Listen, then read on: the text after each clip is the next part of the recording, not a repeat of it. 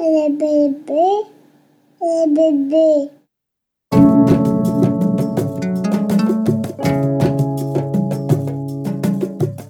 Bonjour et bienvenue sur le podcast Enfanter et devenir, un podcast dédié au récit de naissance à soi et au monde.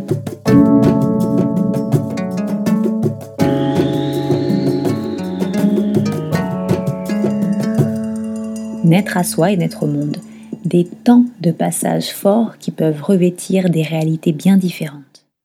Je suis ravie de vous accueillir dans cet espace de parole qui se veut libre et authentique. Je m'appelle Laetitia Boivin. Je suis une femme multipassionnée parmi tant d'autres. Doula, créatrice de Maman de Lune et éducatrice Montessori et Nature dans l'association Brin de Curieux. Je suis également la maman de trois merveilleux enfants qui a vécu des enfantements qui m'ont transformée.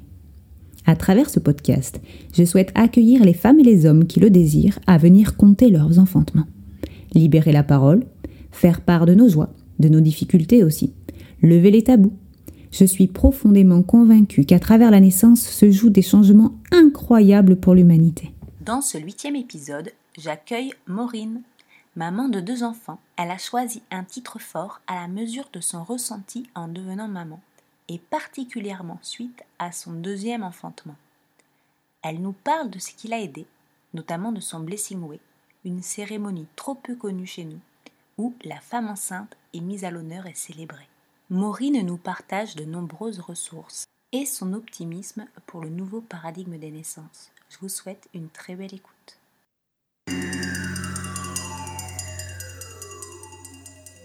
Te souhaite la bienvenue Maureen, je suis enchantée de passer ce petit temps euh, pour euh, écouter ton histoire en avant-première. Ouais, bah merci euh, pour l'accueil et, et, je suis curieuse de voir où le récit va nous mener. Où est-ce que tu aimerais commencer ton récit? C'est une belle question. Alors le titre du podcast, c'est Enfanter et devenir. Et en fait, il m'a beaucoup parlé ce titre. Parce que euh, c'est vraiment ce que j'ai vécu, ce que j'ai ressenti dans, dans, toutes mes cellules et même dans mes tripes. Mhm. moi, j'ai deux enfants. J'ai un garçon qui va avoir 4 ans en octobre, Santi, et une petite fille qui a eu un an au mois de mai, Eden. Et euh, chacune de ces naissances, grossesse et naissance, ont fait de moi qui je suis et qui je continue à être en fait. Mm. Donc euh, ça résonne vraiment très très fort. Elles t'ont révélé dans un sens? Absolument, c'est vraiment ça, parce que euh, bah, aujourd'hui, je, euh, je dis que, que, je suis sur le chemin de mon âme, mhm. euh, et, j'ai une âme de doula. Et mhm. c'est vraiment la naissance d'Éden, donc ma deuxième naissance, qui, qui m'a mis sur la voie. Avant Eden, je travaillais dans une association d'éducation au développement durable qui s'appelle euh, YGREN. Et euh, on montait des projets pédagogiques pour euh, sensibiliser les jeunes et les moins jeunes sur toutes ces questions environnementales et aussi sociétales. D'accord. Donc j'étais vraiment dans une posture d'éducatrice, puisque je faisais aussi les animations qu'on montait. Mhm. Et, et quand, quand je suis euh, tombée enceinte de Santi, enfin quand Santi est venue euh, dans mon utérus, mhm. toutes ces questions liées euh, à l'éducation, au fait de devoir apprendre à l'autre, c'était très fort et c'était de plus en plus fort. et du coup, quand, quand, il est venu vraiment se loger en moi, j'ai remis en question tout ce qu'on peut voir euh, à la télé, dans les magazines, enfin les médias euh, mainstream quoi. Hmm, d'accord. Et je voulais absolument euh, quelque chose d'autre. Je savais pas vraiment quoi, mais en fait, j'avais comme l'impression qu'il fallait que je rejette en bloc un peu tout ce qu'on me vendait, entre guillemets. Hmm. genre, la poussette, j'en voulais pas. Le landau, j'en voulais pas. enfin, le landau, le, le berceau, j'en voulais pas. Le, le comment ça s'appelle Le transat, j'en voulais pas. Le parc, j'en voulais pas. Enfin, je voulais rien de tout ça. Tu savais bien de ce que tu voulais pas. J'imagine que l'entourage a dû commencer à questionner aussi. C'est exactement ça, mm. ouais. En fait, je savais vraiment ce que je voulais pas euh, et je touchais du doigt ce que je voulais. D'accord. Parce que en, vrai, euh, ce que je voulais, je, je l'ai su euh, que quand il, quand il était là. Mm. Mais, mais, je sentais, je sentais vraiment fort que qu'en fait, je voulais vivre un, un maternage proximal. J'ai mm. découvert ce terme bien plus tard, mais c'était ça en fait. Donc, euh, donc ouais, je remettais vraiment en question tout ça. Et effectivement, pour mon entourage, euh, c'est marrant parce que c'est la liste de naissance en fait. C'est, c'est vraiment là où ils m'ont dit, mais en fait, euh, on veut t'acheter une poussette, on veut t'acheter, je sais pas, des trucs que tout le monde a, quoi. Et, et moi, je trouvais rien qui pouvait m'offrir parce que j'avais l'impression d'avoir besoin de rien en fait. Mm, mm. Bon, j'ai découvert après que un siège auto quand, quand, on a une voiture et un bébé, c'était indispensable. Donc il y avait quand même le siège auto. mais, euh, mais ouais, en fait, je voulais quelque chose de, de très simple. Et je me disais, euh, bah, si je vois que c'est infaisable, par exemple, on me disait Ah non, mais la poussette, mais euh, tu vas pas pouvoir t'en passer, c'est impossible, c'est mm, indispensable. Et bah, je me disais, bon, bah, si c'est indispensable, quand il sera là, euh, je verrai si vraiment j'en ai besoin. Et dans ce cas-là, j'en achèterai une. Oui, tout à fait. Et ben, en fait, euh, il n'a jamais eu de poussette.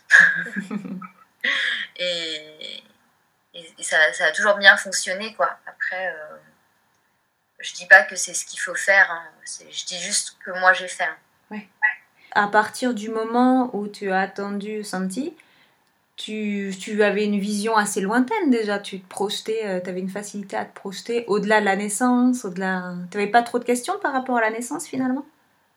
Alors par rapport à la naissance, euh, non, je me suis pas trop posé de questions en fait. Euh, par rapport à la naissance, je me suis dit bah, que j'aimerais accoucher sans péridurale. Mais, mais sans plus je me suis pas euh, questionnée comme euh, j'ai pu le faire avec euh, Eden mhm. sur tous les mécanismes physiologiques qui étaient déclenchés par un accouchement. Et, et, du coup, ouais, alors la, la, la, naissance de Santi, elle m'a vraiment laissé un goût amer parce que euh, en fait j'ai traversé la phase euh, comment on appelle ça de transition. Euh, tu sais c'est juste avant de basculer dans la phase de désespérance. Mhm. et en fait les contractions étaient bah, de plus en plus intenses tellement que j'avais du mal à les supporter et que je me mettais à vomir.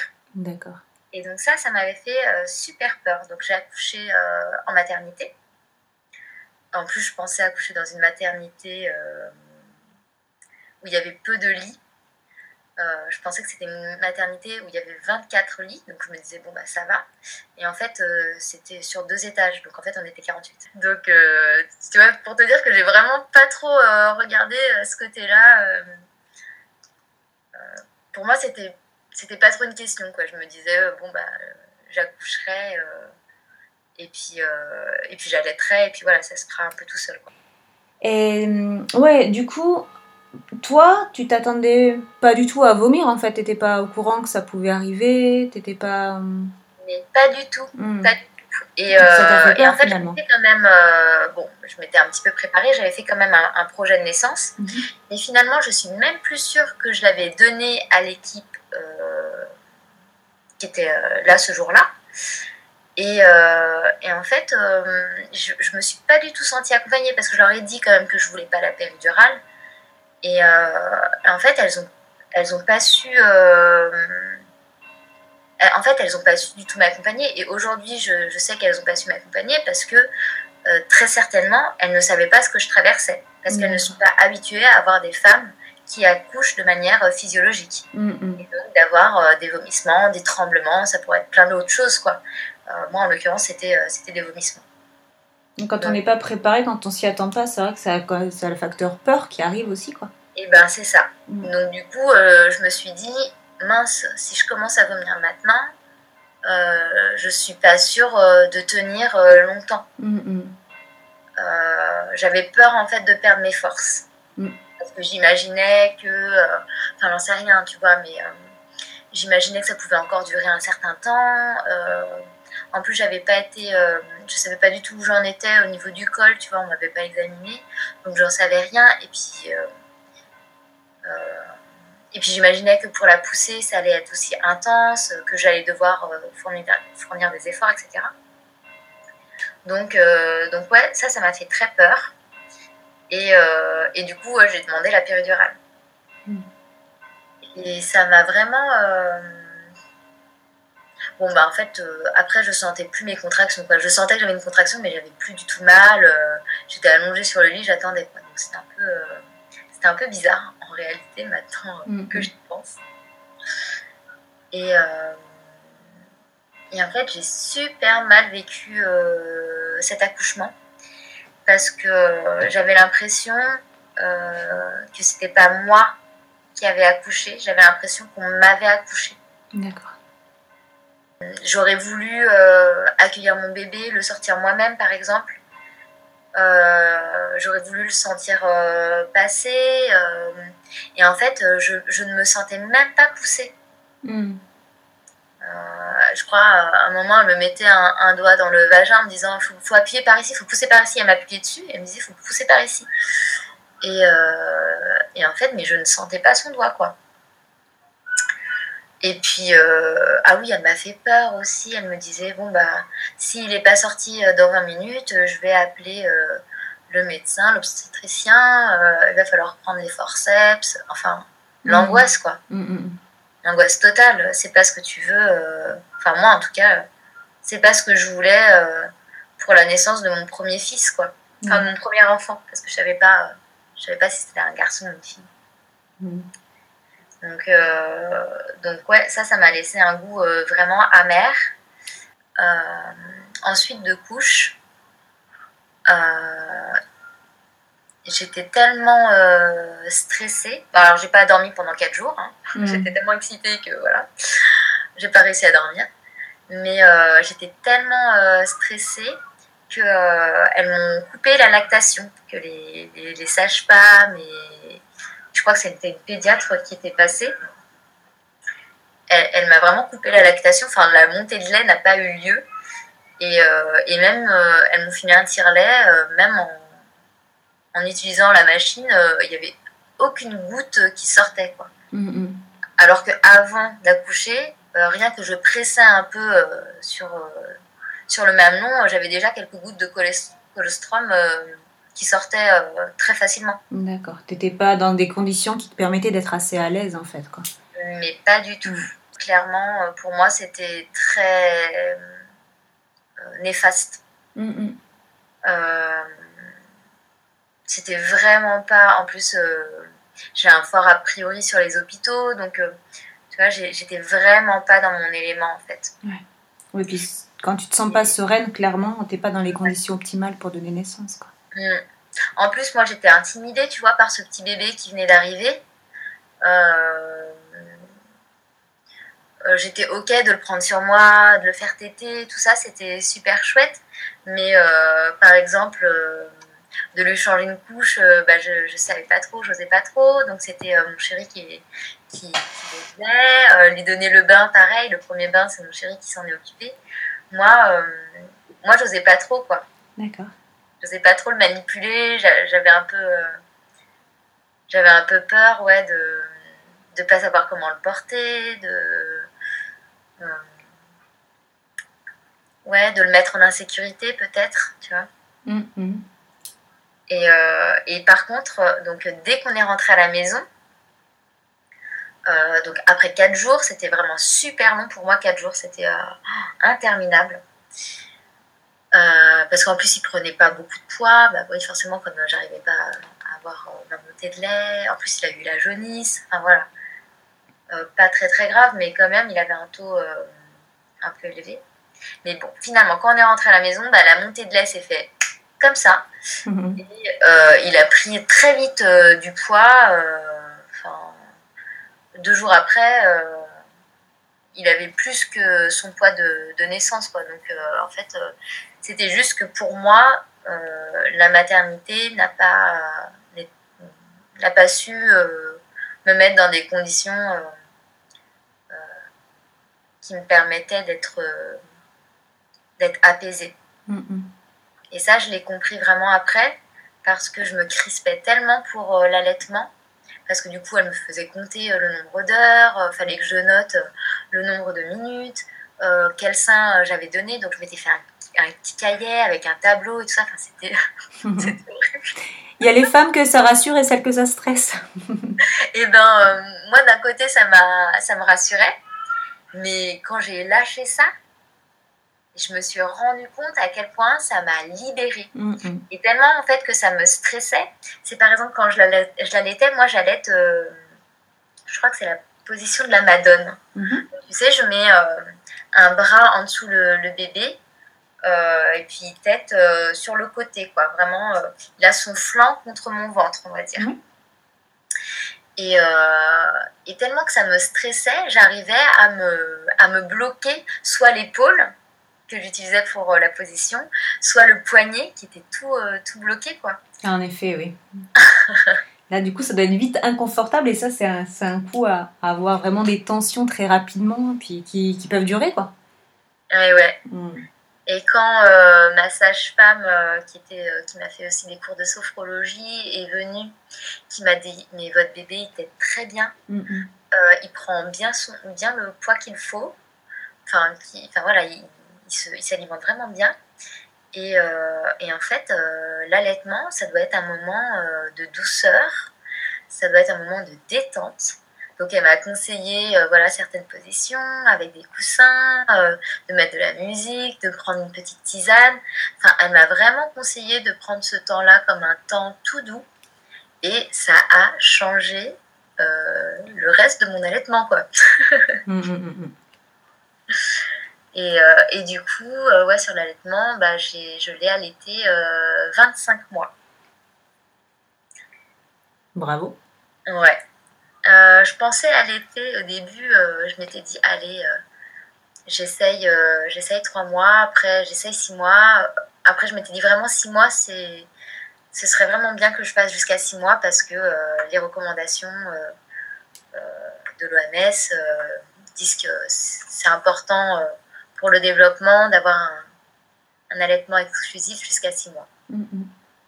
Et déjà, alors passer, euh, passer les 6 mois, la famille, euh, elle me regardait encore avec les gros yeux, genre Ah, tu l'allaites encore Eh oui, même si c'est les recommandations de l'OMS, c'est vrai qu'il y a très très peu de bébés qui sont encore allaités exclusivement, donc c'est-à-dire qu'avec le lait de leur mère jusqu'à 6 mois. Mm. Et au-delà de, de ça, c'était pas rien que, que mon lait, c'est qu'en fait, euh, c'était rien que mon sein. Mm, mm, Donc, euh, en plus, c'est le premier euh, petit-fils du côté de mes parents et du côté des parents de mon chéri. Donc, je pense qu'il devait y avoir une frustration aussi, tu vois, de Ah, bah, je peux pas lui donner le biberon, tu vois, mm, comme un, quelque chose qu'on volerait, que je volerais à à la place des grands-parents ou du père, parce que vous m'avez aussi fait la réflexion de, euh, ah bah, du coup, euh, il peut pas s'investir euh, puisque c'est toi qui l'allaites. Mm, mm. Or, il y a des soirs, quand j'avais repris le travail, parce que j'ai repris, il avait 11 mois, mm-hmm. quand j'ai repris mon boulot, il y avait des soirs où vraiment j'étais fatiguée et en fait, on était trois dans le lit. Euh, Lucas était derrière moi, moi j'avais été euh, sentie. Et en fait, j'avais vraiment besoin aussi de, la présence euh, de mon chéri, qui me permettait encore une fois de me détendre et d'accompagner mon enfant dans, dans son endormissement, parce qu'il s'endormait au sein.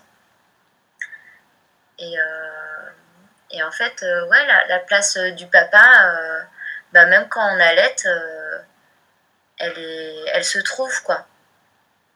Donc pour moi, c'était encore un, un, faux, un faux sujet, quoi. C'est hyper courant, cette peur que le ou la partenaire ne trouve pas sa place si la maman qui a donné naissance, elle allait, quoi. Alors qu'en fait, la place, j'imagine que si tu la veux, tu la trouves. Mm. Euh, bon, après, il euh, faut aussi euh, créer de l'espace, je pense, mais, mais voilà, ça, ça se fait un peu naturellement, j'ai envie de dire. Mm. Et, et, ouais, pour en finir juste avec l'histoire de l'allaitement de mon fils, moi j'ai eu une aversion à 25 mois. Je pense que j'aurais pu l'allaiter plus longtemps, senti. Mais quand je suis tombée enceinte d'Éden, euh, j'ai eu euh, vraiment une aversion. quoi. C'est-à-dire que c'était impossible à un moment euh, qu'on me touche au niveau de la poitrine. C'était tellement sensible que je, j'en devenais agressive, mais vraiment. Mm, mm. donc, à un moment, il a, en fait, je l'allaitais plus beaucoup. C'était vraiment pour, pour l'endormissement principalement. Et euh, à un moment, euh, il s'est endormi une fois, puis deux fois, puis trois fois sans téter. Et euh, quand il m'a redemandé la tétée, je lui, voilà, je lui ai dit que pour moi c'était trop difficile et qu'il y arrivait à faire sans et que peut-être que pour lui ça allait être dur dans un premier temps de ne pas s'endormir avec la tétée, mais qu'il savait le faire et que je serais toujours là pour lui. Mm. Donc effectivement cette nuit-là, c'était un petit, enfin cet endormissement-là, c'était un peu difficile, il a un petit peu pleuré, donc je l'ai voilà, je l'ai consolé, je l'ai câliné. Mais ça a duré qu'une nuit, quoi. Le lendemain ou le surlendemain, euh, c'était fini, il, avait compris. Mm. Et du coup, je pensais que j'allais pouvoir co-allaiter. Et, euh, et, en fait, non, quand Eden est arrivé, euh, il n'a il a pas revoulu téter. C'était fini pour lui. D'accord. Donc voilà, pour Santi, je m'étais beaucoup axée en fait sur on va dire, le côté euh, éducatif et le côté un peu euh, matériel. Donc, euh, je voulais faire du cododo, je voulais porter, je voulais l'allaiter. J'avais investi dans des couches lavables. Je m'étais un petit peu renseignée, mais pas tant que ça, sur l'hygiène infantile. Mmh. Et, et en fait, pour Eden, donc Eden est arrivé quasiment la veille de ma rupture conventionnelle. Je souris parce que je l'attendais avant. Je voulais avoir euh, un deuxième enfant euh, très vite après Santi. Quasiment trois mois après que Santi euh, était parmi nous, je voulais avoir un deuxième enfant tout de suite. Donc elle s'est fait attendre. et, et, elle a attendu bah, que je, je n'ai plus d'emploi pour, pour venir se loger euh, dans mon utérus. Et du coup, pour euh, cette grossesse-là, et surtout pour la naissance, j'ai voulu faire euh, différemment. Mhm. Parce que je, j'étais déterminée à enfanter moi-même. Et, et vraiment, j'étais, vraiment, j'étais vraiment déterminée. Mhm. à tel point qu'il y a une copine qui m'a dit euh, pense quand même à, imaginer euh, euh, l'imprévu pour pas que ça te fasse non plus une trop grosse douleur si jamais si jamais il devait y avoir une césarienne ou, quoi que ce soit, une médicalisation autre qui devait arriver quoi.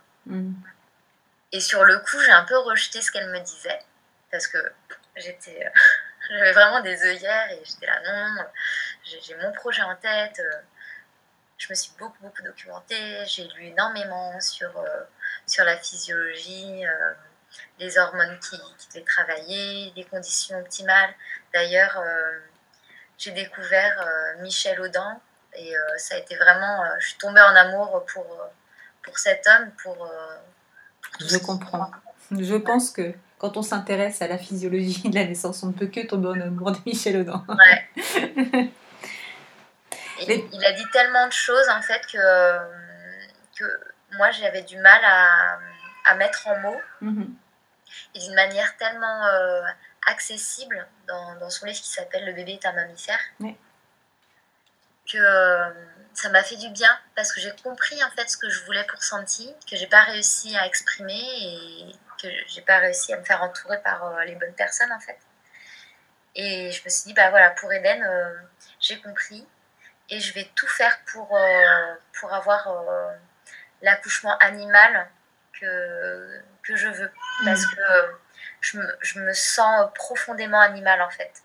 Et surtout quand je suis enceinte et et quand j'allaite, enfin voilà. Je... Moi, il y a une chose que. Une question qui me vient, c'est est-ce que tu crois que dans le sens inverse, c'est-à-dire une maman qui exprimerait son envie d'accoucher avec une péridurale, on lui dirait par exemple euh, faut quand même se préparer au cas où tu ne l'es pas. en général, ça me semble assez, euh, assez incongru comme question. Ouais. Et pourtant. Et pourtant. Et pourtant, il y a de tas de mamans en fait qui, qui accouchent parce qu'en fait on te dit euh, les contractions sont super douloureuses et tout, et en fait euh, tout le monde ne gère pas la douleur de la même manière. Mm-hmm. Et il y a des mamans, en fait, euh, elles se rendent même pas compte, elles ont contracté peut-être depuis les six mois de l'enfant, elles se rendent même pas compte que c'est des, des, contractions qui annoncent la naissance et qui accouchent sur leur canapé parce qu'en en fait elles ont géré les contractions, mais toutes seules quoi. Mm-hmm. Oui, il y en a qui voulaient à tout prix la péridurale, puis finalement, le moment où elles se disent bon là ça commence à faire un peu fort, euh, je voudrais bien la péridurale, c'est juste euh, en fait au moment où le bébé va sortir. c'est ça, ouais, c'est ça aussi. Et, euh, et c'est vrai que c'est super, ta question elle est super opportune, parce que bah, en fait des fois tu peux juste pas avoir la péridurale et il faut aussi savoir accueillir les contractions. Enfin, mm, mm. quand. Enfin, je sais pas, mais. Euh, je vais dire quand t'es chochotte. Moi, je, je, pense que je suis un peu, euh, un peu chochotte. Enfin, disons que j'ai senti l'intensité des contractions. Quoi. Mm, Et si je m'étais pas préparée pour euh, comprendre leur importance, comprendre que on travaille ensemble, mon corps et, et, mon bébé, mm-hmm. euh, pour cette naissance-là, bah, je pense que je les aurais pas du tout vécues de la même manière. Complètement. Moi, je suis convaincue du bien fondé aussi de, de se préparer, peu importe le type de naissance qu'on mm. projette. Ouais. Ça devrait être vraiment. Euh, en fait, la préparation à la naissance, ça devrait être ça pour moi. Ça devrait vraiment euh, concerner euh, la physiologie. Et ensuite, on devrait te parler euh, des choses euh, pour, pour te soulager, différentes, en fait, différentes propositions, tu vois, de, soulager les, la douleur. Et la péridurale, ça, ça peut en être une, hein. c'est mhm. ok, c'est juste, moi, c'était pas mon choix. Et, mais tu vois, ça pourrait être aussi l'acupuncture, mhm. ça pourrait être aussi l'hypnose, ça pourrait être plein de choses en fait. Ou l'auto-hypnose même. Et ouais, moi ce qui m'a fait beaucoup de bien pour la naissance d'Eden, c'est de me reconnecter euh, voilà, à mon animalité. Euh, c'est là où j'ai découvert les cercles de femmes. Mhm. La puissance, je devrais dire, la puissance des cercles de parole. Euh, j'ai organisé mon Blessing Way avec Madoula, Madoulani.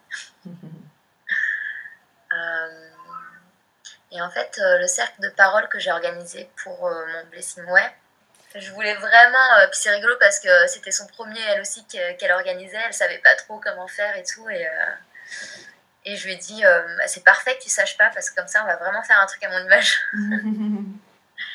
et en fait, ouais, j'ai organisé du coup un, un cercle de, de parole pour insuffler des énergies positives qui m'accompagnerait euh, pour euh, mon accouchement. Et en fait, je le voulais mixte, ce cercle. Parce que je voulais aussi qu'il y ait Lucas, mon, chéri. D'accord. Parce que pour moi, c'était indispensable qu'il ait lui aussi de l'énergie. Mhm. Parce que si lui, il était dans la peur, je savais que moi, je suis une éponge émotionnelle. Je savais que ça allait me contaminer. Et j'avais pas envie de, de, me laisser avoir. J'avais pas envie de me laisser contaminer. Je voulais vraiment. Euh, je, voulais, ouais, voilà, je voulais, euh, je sais pas comment dire, mais ouais, je voulais enfanter, je, voulais sortir mon bébé, je voulais euh, rugir, je voulais être une tigresse, enfin, je voulais retrouver ce truc très bestial, très animal, et c'est ça que je cherchais en fait dans les cercles de, femmes que j'ai fait après. Mm-hmm. Avant et après d'ailleurs. Et, ça m'a beaucoup nourri. J'ai acheté, c'est à cette époque que j'ai acheté le livre euh, Femmes qui courent avec les loups, où j'ai lu, euh, j'ai lu le premier conte donc, qui s'appelle La Loba sur la louve. Et en fait, euh, la Louve, euh, elle m'a accompagnée euh, tout le troisième trimestre et pendant l'accouchement et, et, elle est encore là. Mhm. Elle est encore là parce que suite à cette expérience-là, bah, j'ai décidé de me former pour être doula. Et mon nom de doula, donc c'est la Loba Doula. Parce que pour moi, ouais, elle est gardienne euh, d'un savoir euh, ancestral et un savoir, un savoir qui est très animal. Et moi, ça, ça m'a beaucoup parlé. Quoi. Parce qu'on parle d'humanité, mais en fait, dans, dans l'humanité, euh, j'ai l'impression qu'on perd cette notion d'animalité qu'on a tous et toutes, qui est pour moi fondamentale. Mm, mm. Parce que euh, les humains, ils ont la capacité de détruire euh, vraiment leur planète, alors que les animaux, ils ont, euh, ils ont bah, la capacité de, vivre en harmonie. Et moi, j'aimerais bien vraiment qu'on retrouve cette animalité-là pour être un peu plus humble, en fait. Mm, mm. Euh, et, ouais, alors la naissance d'Éden, c'était juste parfait, quoi. c'était vraiment parfait. Donc ouais, je me suis bien préparée. J'ai beaucoup lu, j'ai euh, regardé euh, des documentaires aussi. J'ai revu le premier cri, je trouvais intéressant de le revoir. le livre d'Ariane de Raphaël qui s'appelle Enchantement, qui est un magnifique euh, documentaire, j'ai trouvé. Et, euh, et comment il s'appelle ce livre de Gasquin, Gaskin la, Ina, Gaskin Le guide de la naissance naturelle. Oui, c'est une Bible aussi. ouais, il y a toute une première partie euh, avec des tas de témoignages qui étaient aussi super intéressants pour, euh, bah, pour avoir confiance en soi en fait. Et sur la question de la peur, j'y reviens parce que je trouve que c'est une question intéressante. Quand ma copine elle m'a dit euh, prépare-toi à ce que tu n'as pas envie d'avoir, j'avais un peu rejeté en bloc. Mais en fait, euh, j'y suis revenue. Mm-hmm. Parce que Eden, à la fin de ma grossesse, elle était en siège. Et donc, bah forcément, j'ai eu peur de la césarienne. Alors pour moi, c'était le pire, quoi. c'était le pire parce que bah, là, c'est vraiment une, une, une, opération, quoi. C'est de la mm. chirurgie. Donc euh, c'était euh, à l'encontre vraiment de, mon envie euh, d'accouchement spontané, quoi. Et, et, du coup, j'ai écrit. Je me suis fait un carnet, un carnet de, de grossesse et de naissance, où j'ai écrit ces peurs-là donc j'ai questionné pourquoi j'avais peur de, de, la césarienne, pourquoi j'avais peur du siège. Euh, et puis j'ai questionné aussi mon chéri sur ses peurs à lui. Mhm. Parce que comme je te disais, euh, j'avais vraiment pas envie d'être contaminée par, euh, par ses peurs. Mhm. Donc on en a discuté et puis en fait en en, en discutant et en posant ça à l'écrit, et eh ben ça m'a libérée parce que je me suis dit bon bah s'il le faut, et eh ben et eh ben ce sera comme ça et ce sera ok. Ce sera un peu dur parce que c'est pas ce que je veux, mais, mais ce sera ok. Et il n'y aura pas de résistance. Mm, mm, mm. C'est super important en fait de savoir euh, lâcher prise. Et c'est facile à dire en fait le lâcher prise, euh, laisser couler, euh, l'acceptation. Mais en fait, c'est vrai que de le mettre en place, c'est autre chose. Tout à fait. et, ouais, pour la, pour la naissance d'Éden, c'est marrant parce que c'est vraiment ce que je voulais. Elle est née un week-end, donc mes beaux-parents ont pu se libérer pour, pour rester avec mon fils. Et je voulais faire tout le travail à la maison et juste accoucher à la maternité. On est, on est en ville, on n'est pas très loin de la maternité, on est à 20 minutes et euh, revenir le lendemain. Je voulais rester 24 euh, heures max euh, à la maternité. Je, je, voulais pas refaire l'expérience des 4 jours qui était horrible pour moi. Et donc, j'ai eu des contractions la nuit, vraiment régulières, etc. Après une méditation, une très belle méditation avec, en reliance avec Camille Sfez, euh, l'autrice euh, du livre euh, La puissance du féminin sacré. Enfin, la puissance du féminin. Et, et ça s'est déclenché ouais, ce soir-là. Donc j'ai réussi à dormir. Je me suis dit, allez, je garde mes forces. J'ai réussi à dormir jusqu'à 7 h Après, j'ai été prendre mon bain. J'ai appelé mes beaux-parents à 9 h Ils sont venus chercher Santi. Ils sont partis à 11 h parfait, tu vois, les contractions venaient, euh, je, je verbalisais un petit peu, je veux dire, euh, je vocalisais plutôt. Mhm. Parce que ça me faisait beaucoup de bien, je faisais le home. Euh, mais spontanément, pas vraiment en y réfléchissant, mais c'était un, son voilà, que je sentais grave qui devait venir. Quoi.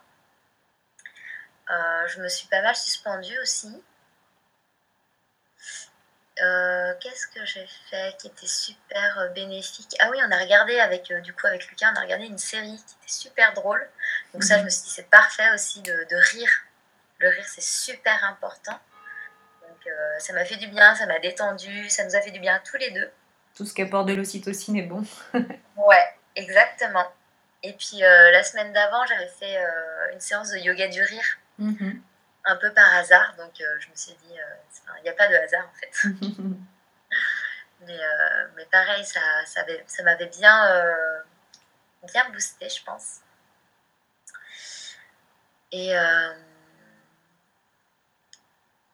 et je pense que vers, ouais, vers 13h, je me dis un truc du style ah bah j'ai l'impression que là ça stagne un peu donc je m'étais dit peut-être que en fait c'est pas pour aujourd'hui c'était le jour de l'anniversaire de mon père. D'accord. Donc je me suis dit, bon, bah, ce sera peut-être pas pour aujourd'hui, peut-être pour demain, après-demain, on ne sait pas. Et euh, je, décide d'aller me reposer, parce que si c'est pas pour aujourd'hui, il vaut mieux que je me repose. Et en fait, impossible de refermer les yeux. Donc euh, je me refais couler un bain, je revocalise, etc. etc. Jusqu'à à peu près 16 heures, je suis dans le bain. Et là, euh, je dis à Lucas, en fait, qu'il faut y aller. Le temps qu'on se prépare, etc. On arrive à la maternité à 18h. Donc le trajet en voiture, je me suis vachement euh, contenue en fait. Euh, ça me... J'ai l'impression que ça fait comme si j'avais fait une pause dans mon travail, mais vraiment. parce que j'avais pas envie trop de perturber Lucas qui était au volant et et je, je me gênais pas trop quoi, pour faire les sons euh, qui me faisaient du bien. Euh, mhm. J'y allais à gorge déployée, quoi, donc je voulais pas trop le, le faire stresser ou quoi. Et euh, pour aller à la maternité, j'avais pris des lunettes de soleil parce que j'avais vraiment envie de rester dans ma bulle en fait. D'accord. Mhm. Ouais, et je m'étais dit avec les lunettes de soleil, ça fera comme un barrage et ça va faire aussi bah, une lumière moins vive quoi. Parce qu'avec les néons, c'est pas agréable. C'est une bonne idée. ouais, franchement, euh, super bonne idée, quoi. Euh, puisque je les ai pas quittés. Euh, et, donc j'arrive, il était 18h, une sage-femme m'examine, je crois que je suis dilatée à 8, et j'ai envie d'aller aux toilettes. Et en fait, je me rappelle elle m'a mis genre un drap autour de la taille parce que je, m'étais déshabillée, mais j'avais genre mon t-shirt sur moi et mon petit collier euh, qu'on avait fait avec des perles lors de mon blessing ouais. Petit rituel de perles. Et, euh, et ouais, j'avais mes lunettes, mon collier, mon t-shirt un peu large là, et juste un drap autour de la taille. Et je déambulais comme ça. Et elles m'ont suivi derrière la porte des toilettes parce qu'elles avaient peur que j'accouche dans les toilettes. Mhm.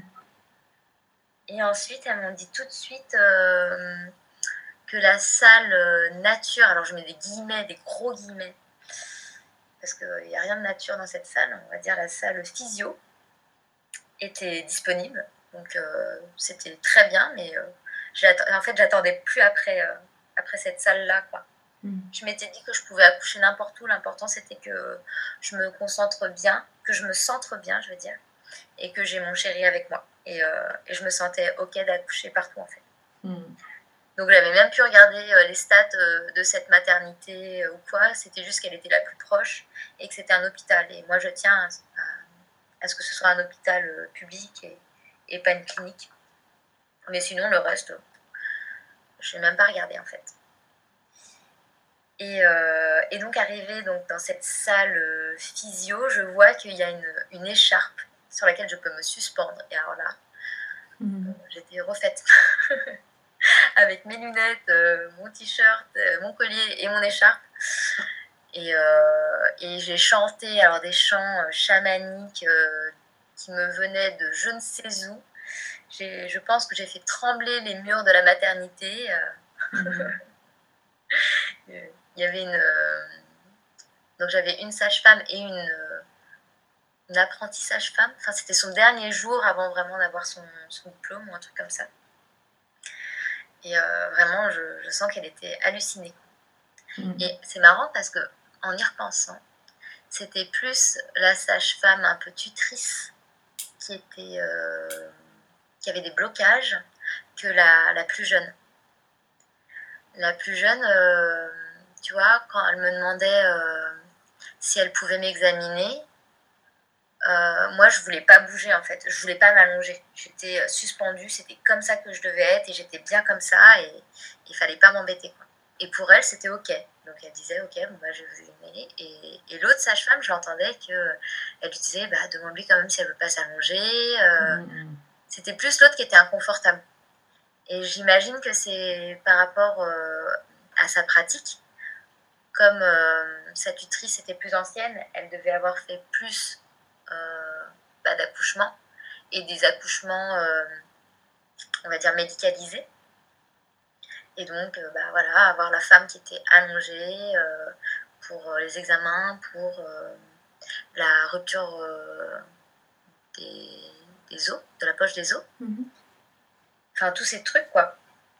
Je pense qu'il y a aussi eu plusieurs générations de femmes là qui, euh, qui n'ont pas eu vraiment le choix, où en fait elles se mettaient sur le dos, comme on leur disait, et puis mm. elles n'avaient pas l'opportunité euh, ben, de, de dire non, en fait, tout simplement. Mm.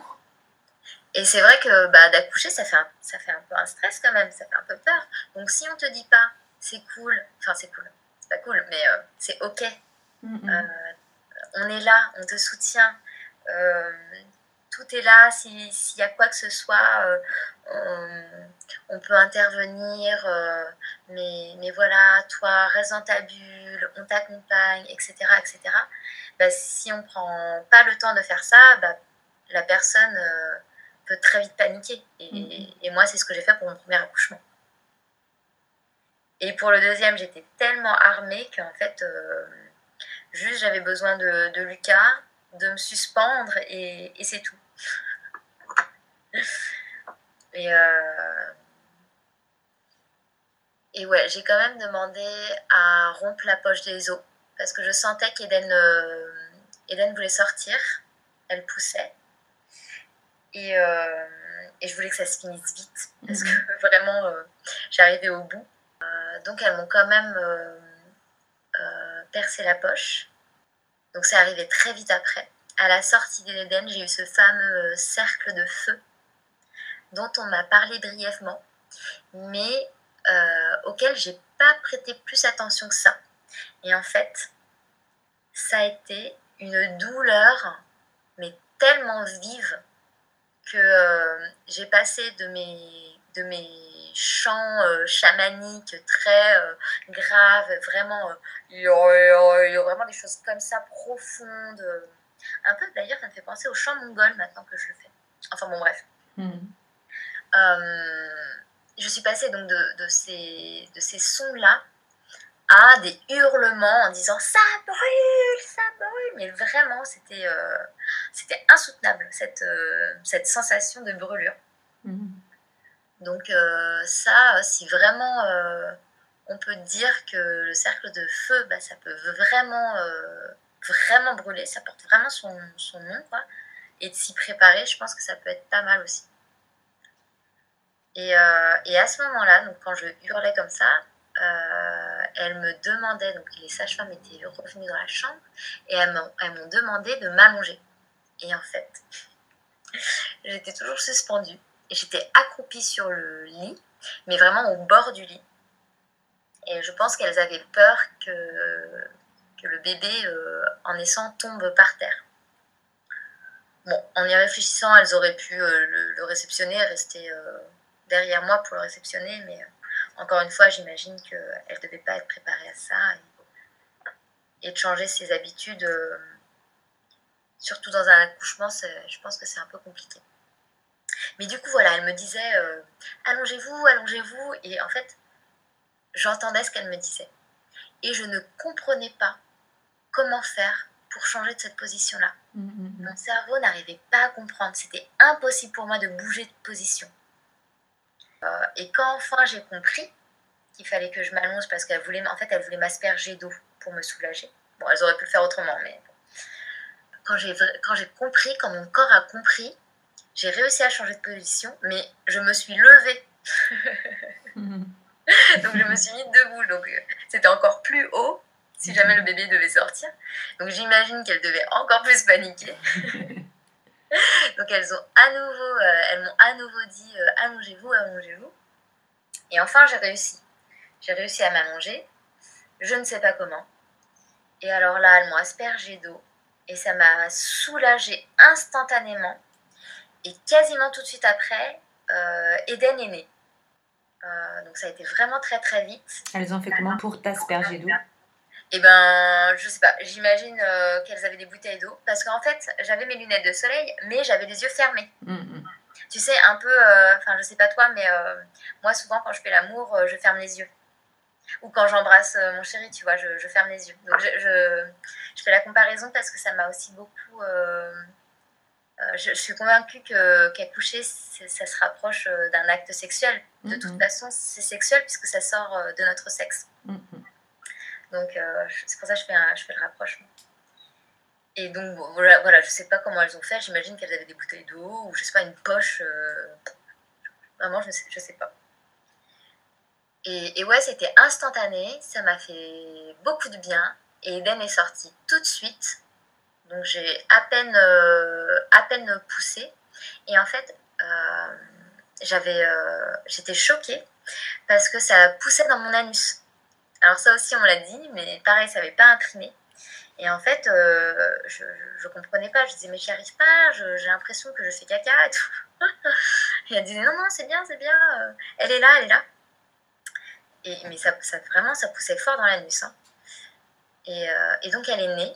Et en fait, tout de suite, elles ont clampé, euh, elles ont coupé le cordon. Alors que j'avais demandé un clampage tardif. Mhm. Elles l'ont pris, elles l'ont aspiré. Et en fait, elle avait euh, deux, deux, tours de cordon autour du cou. D'accord. Euh, donc elle est sortie, elle était violette. Et Lucas a eu très peur. Et, et, moi, en fait, je voulais, je voulais la prendre, en fait. Tu vois, je viens d'enfanter, donc je veux prendre tout de suite ma bébé contre moi, enfin mon bébé contre moi pareil, je savais pas si c'était une fille ou un garçon. Je voulais la sentir, je voulais la découvrir, je voulais la remercier. Enfin, j'avais, j'avais plein de choses à, à, faire avec elle euh, tout de suite, quoi. Mm-hmm. Et donc, euh, bah, après avoir hurlé euh, ça brûle, ça brûle, j'ai pleuré mon bébé, mon bébé, je veux mon bébé, vraiment à chaud de larmes parce que c'était, c'était trop dur en fait de qu'elle me l'enlève. Ça t'a semblé une éternité à ce moment-là? Et mais oui, mm. mais tout à fait. Euh, et puis je comprenais pas en fait. Je comprenais pas, elle venait d'arriver, donc déjà on m'a coupé le, cordon alors que j'avais demandé à ce qu'on me le coupe pas. Et, elle me l'emporte et, elle la met sous une lampe chauffante. Alors que mais je suis là mes bras ils sont chauds. Moi je suis mmh. je pète la forme. Je, veux ma bébé je veux la nourrir je veux la regarder je veux la renifler. Enfin voilà je veux ce truc bestial et je veux me retrouver avec le papa et, je veux qu'on s'embrasse et je veux je veux plus rien autour en fait. Je veux juste ma bébé enfin euh, mon bébé. Je savais pas que c'était une fille. Et, et, mon chéri et c'est tout et finalement, elle me la porte et, et je la découvre et, euh, c'est le coup de foudre, quoi. C'est voilà, c'est magnifique, c'est magique. Enfin, comme mmh. senti quand, quand ils m'ont mise sur moi, c'est ah, un, petit bébé, euh, voilà, on le découvre, il est là. Euh, c'est trop beau, quoi. Des moments suspendus où tout le reste ça s'arrête, quoi. Ouais. Bah, j'aurais bien voulu que le reste s'arrête, mais en fait, non elles m'ont mis, elles m'ont injecté euh, d'ocytocine de synthèse. Mm. Alors que pareil, je leur avais demandé, euh, euh, bah, je voulais accoucher de mon placenta aussi. Donc je leur avais demandé de ne pas le faire, mais elles l'ont fait tout de suite. Il y a un autre truc, mais j'ai oublié. Que tu as mis sur le projet de naissance, là, du coup, que, que tu avais pu partager en arrivant? Ouais, et pour le coup, je l'ai partagé même bien en amont. Donc je l'ai rédigé, euh, j'ai eu une super sage-femme euh, de ville qui était à fond sur la, sur la naissance euh, physio. Et c'était absolument ce que je voulais, donc j'étais ravie. elle m'avait dit qu'elle pouvait relire mon projet de naissance. Mhm. Donc je lui avais envoyé, elle l'avait relu, je l'avais retouché. Je l'avais donné une première fois, je crois, au septième mois de grossesse donc à l'équipe. Et j'avais un double sur moi, pour moi et pour Lucas. Et j'en avais fait une autre copie pour le jour J, euh, pour donner à l'équipe euh, qui s'occuperait de nous. D'accord. C'est Lucas qui a géré. Mais, mais ouais, j'avais bien noté, j'avais écrit, euh, pareil pour le clampage, j'avais écrit que c'était une recommandation aussi de l'OMS. Mais voilà, le, prétexte était donné que Eden avait des, tours euh, de cordon autour du cou.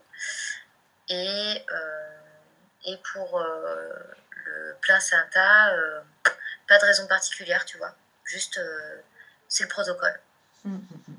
Donc, voilà pour moi les deux, les deux déceptions. Mais ensuite, ensuite, ils nous ont vraiment laissé le temps de, de, nous retrouver tous les trois.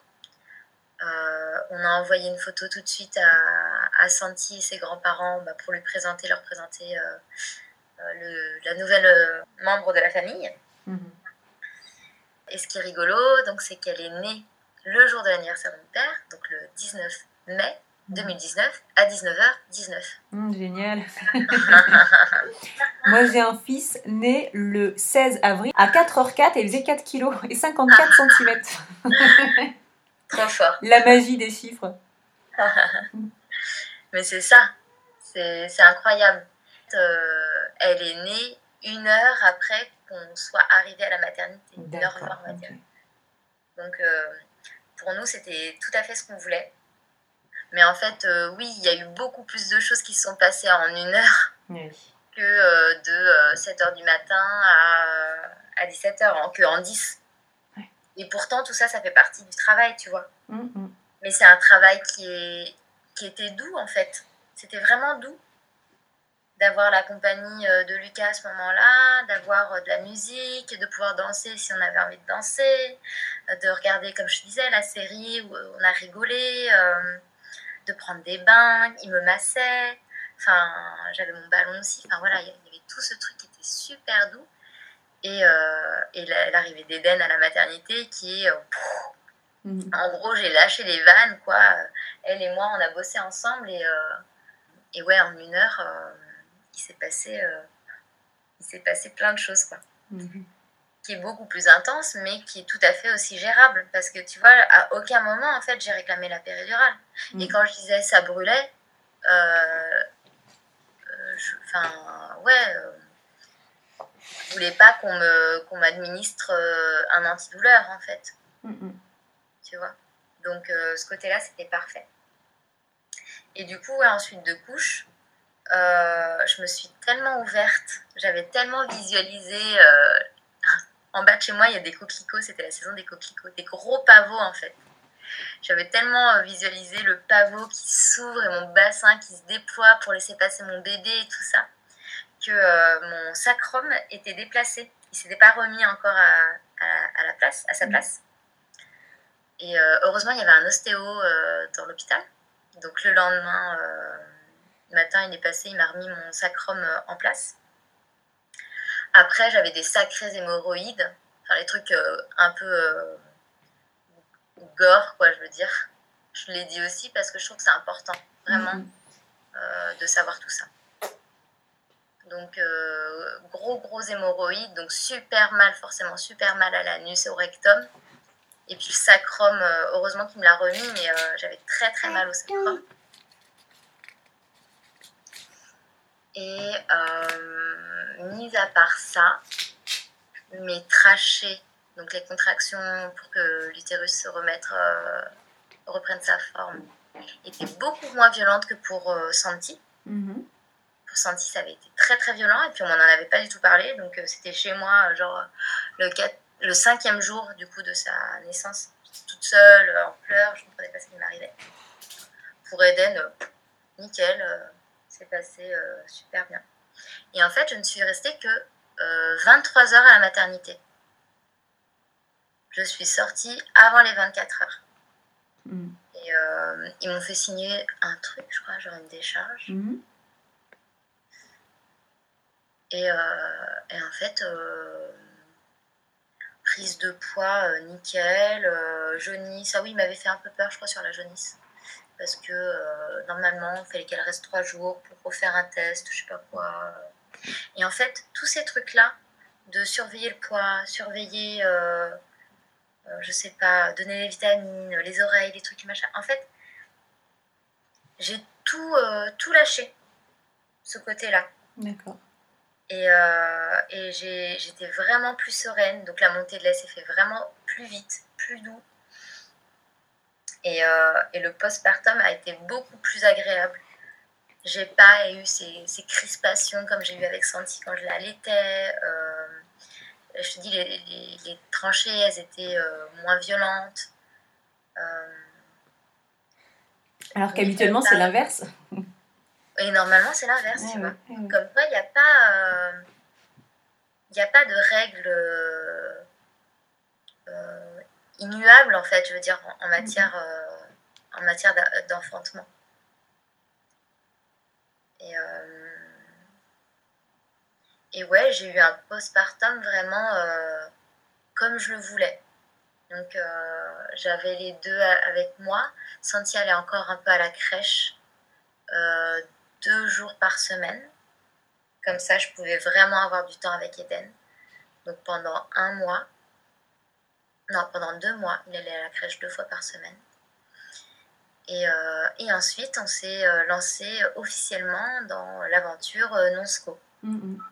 Et c'est aussi pour ça que le titre de ton podcast me parle, parce que Enfanter et devenir, ça reprend le titre d'un documentaire qui s'appelle Être et devenir, qui est sur le fait de ne pas scolariser ses enfants. Donc voilà, je trouve que c'est un beau, c'est un beau chemin quoi de, de devenir euh, maman, d'enfanter, et de devenir parent, et de laisser ses enfants euh, grandir, devenir qui ils ont envie d'être. En tant que maman Nonsco, j'avais vu aussi euh, le film de Clara Bellard qui est Être et devenir. Et je sais plus à quel moment le titre du podcast est venu, mais c'était pas euh, en lien et en tout cas ça me faisait euh, ça me faisait plaisir qu'il y ait ce petit clin d'œil aussi ouais, bah moi euh, quand je l'ai vu je me suis dit mais c'est vraiment ça me parle vraiment mhm. parce que enfanter et devenir ça parle de moi je deviens doula parce que du coup je me passionne pour la biologie d'accouchement l'accompagnement respectueux des enfants l'animalité faire surgir la femme sauvage qui sommes chacune de nous tout ça, ça me parle énormément. Et il y a aussi euh, le devenir de nos enfants. Donc, euh, je ne pouvais pas passer à côté euh, de l'opportunité de, de parler dans ton micro avec un titre comme ça pour moi. en tout cas, c'est vraiment un plaisir sur Ali. Parce que c'est vrai que je ne l'ai pas dit encore sur le podcast, mais pour le moment, en fait, j'ai pas été dans une démarche active pour chercher des mamans qui, qui viennent témoigner. Ouais, ça m'étonne pas. Mais c'est voilà, c'est vraiment des demandes spontanées et du coup, je, je trouve ça génial comme ça aussi. Quoi. Après, du coup, je, suis hyper contente de voir qu'il y a une part belle aussi qui est, qui est faite euh, bah, avec euh, des enfantements qui sont très différents. Quoi. Pas voir. Et, et, ma fille, elle a plein de trucs à raconter aussi. Mais j'entends ça. Du coup, la fameuse question euh, de la fin, c'est est-ce qu'il y a des choses qui, toi, vraiment, des mots, des. je sais pas. est-ce qu'il y a vraiment des choses qui t'ont aidé en fait? Qui, que tu aimerais partager? Est-ce qu'il y a un message que tu aimerais passer? Alors, des choses qui m'ont aidé, ouais. Des choses qui viennent des autres, mais aussi des choses qui viennent de moi. Ce qui m'a aidé, c'est. Euh, euh, bah, c'est dur à dire, mais euh, de se faire confiance, mhm. mais de ne pas hésiter à s'entourer des bonnes personnes. Et ça, je trouve que c'est pas facile de s'entourer mhm. des bonnes personnes. Parce que même si on parle d'accouchement euh, physio et donc plutôt naturel, en fait, c'est pas la norme. Et donc, pour trouver les personnes ressources qui ont les bonnes références euh, pour t'accompagner dans ce genre de projet, et eh ben, je trouve que c'est quand même pas simple. Alors, ça se démocratise quand même de plus en plus, mais si on regarde les médias principaux, dominants, bah, euh, il y a encore ça pas très longtemps, je sais pas si ça existe encore, mais il y avait euh, Baby Boom. Quand on regarde un épisode de Baby Boom, euh, bon, bah, en fait, c'est un peu l'antithèse de, de l'accouchement physio. Quoi. Mm. Donc, ouais, s'écouter et s'entourer des, des, bonnes personnes. Moi, ça m'a aidé aussi de, de lire pas mal de livres, mais aussi des posts sur Instagram. Mm-hmm. Euh, j'ai euh, pas mal médité aussi. Alors, je crois que c'est avec les méditations de Karma Mama. De Christelle, oui. Christelle Carder, ouais. Euh, qui m'ont pas mal aidé d'enfantement. et de faire mon fameux carnet de grossesse, naissance, ça aussi, ça m'a bien aidé. Parce que ça m'a permis aussi de poser des fois même juste en couleur des fois, il n'y a mhm. pas forcément les mots, mais il y a une émotion, il y a un truc qui a besoin d'être. Euh, de, ressortir. Et du coup, je faisais quoi? Des coloriages ou, euh, ou je me faisais des affiches. Euh, un peu avec. J'ai une affiche avec Wonder Woman enceinte, et puis je mets des petites, des petites phrases à côté. tu peux le faire, des phrases affirmatives, tu vois, mhm. comme des mantras. Euh, la visualisation aussi, ça m'a aussi beaucoup aidé. Enfin, en fait, je me suis outillée de plein, plein, plein, plein de choses. Et, et euh, pour moi, un des incontournables, si je, si je devais redonner la vie, euh, je referais un Blessing Way. Parce que ça, franchement, ça apporte une énergie de dingue. Mm. Et, et, et, cette énergie-là, en fait, tu peux facilement y retourner. Enfin, moi, j'ai réussi vraiment à, y retourner. J'avais le collier autour du cou. Je savais que les gens qui étaient présents, qui m'avaient insufflé des, bonnes ondes, et eh ben, je savais qu'ils étaient près de moi et je me sentais soutenue, entourée. Et, et ça m'a fait euh, un, bien de dingue. Surtout que, euh, en fait, euh, j'ai vocalisé aussi parce que lors de ce Blessing Way, j'ai une de mes amies qui m'a parlé du chant prénatal. Mm-hmm. Et on a fini donc, la séance du Blessing Way par un bain sonore. D'accord. Elle a lancé un peu des sons et on, répétait tous euh, et toutes euh, ces sons-là. Euh, et, en fait, ça, pareil, ça m'a vachement nourri. Donc le plus important, c'est, ouais, pour moi, c'est de savoir s'entourer mhm. et de se faire confiance. Super. Chouette, merci beaucoup. Bah, je t'en prie, merci à toi. Merci. J'espère que vous avez passé un beau moment. Si cet épisode vous a plu, n'hésitez pas à vous abonner au podcast, mais également à partager sur les réseaux sociaux et à en parler autour de vous. Je fais le choix de ne pas proposer de publicité. Libre à vous de participer et de contribuer. Vous avez la possibilité de le faire via le compte Tipeee Enfanter et Devenir. On se retrouve la semaine prochaine pour un nouvel épisode